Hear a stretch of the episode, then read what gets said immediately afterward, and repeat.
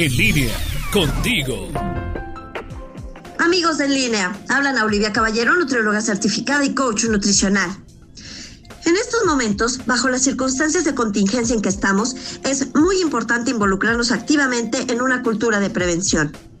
Ya se sabe lo que es el coronavirus. Se sabe que el 80% de las personas infectadas pasa una enfermedad leve a moderada y solo un pequeño porcentaje se pone grave y requiere incluso terapia intensiva. La mortalidad es menor a la de otras enfermedades respiratorias como lo son SARS o MERS. Sin embargo, es fundamental cuidarse porque hasta la fecha no existe medicamento ni tampoco vacuna.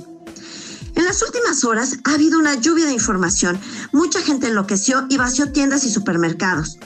Se nos señaló que varias actividades o eventos donde se congregaría mucha gente se han cancelado o movido de fecha. Y algunos países han cerrado fronteras y a nuestros niños les extendieron las vacaciones dos semanas. Dicho sea de paso, esta extensión no es para salir de vacaciones, es para responsablemente mantener distancia social, igual que lo pueden hacer aquellas personas que pudieran trabajar desde casa. Como dije en un inicio, en este momento la prevención es la clave. Sigue siendo fundamental lavarse las manos con agua y jabón, usar gel antibacterial, desinfectar superficies, toser o estornudar en un pañuelo o en el ángulo del codo y tomar tu medicación y controlar las enfermedades crónicas. A esto, ahora se añade evitar salir a menos que sea estrictamente necesario. Cuidar a nuestros ancianos revisando que tengan suficiente medicamento y comida, así como cuidar nuestra salud con acciones que favorezcan al sistema inmune.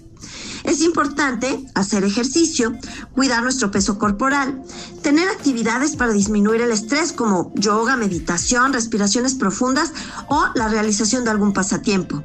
Se requiere dormir bien, de 6 a 8 horas, y consumir una alimentación que ayude a mantener fuerte el sistema inmune. En el 2017, el equipo del Dr. Whitepitch de la Universidad de Lausanne publicó que la obesidad inducida por la dieta se ha relacionado con una maduración disfuncional de los monocitos y una disfunción de los neutrófilos en la médula espinal, lo que se ha asociado con el incremento en la severidad de la neumonía en modelos animales. Los mismos autores señalan que una dieta que promueva ácidos grasos libres resultará en alteraciones del sistema inmune, lo que llevará obviamente a enfermedad. Es por esto que muchos autores proponen llevar a cabo una dieta antiinflamatoria.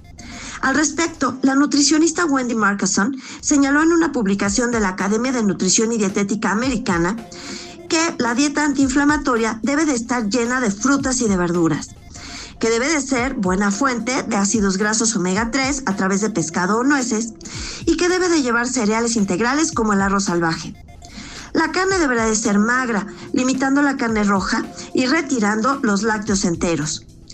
Debe de ser baja en ácidos grasos saturados o grasas trans y debe de llevar pocos o ningún alimento refinado o procesado.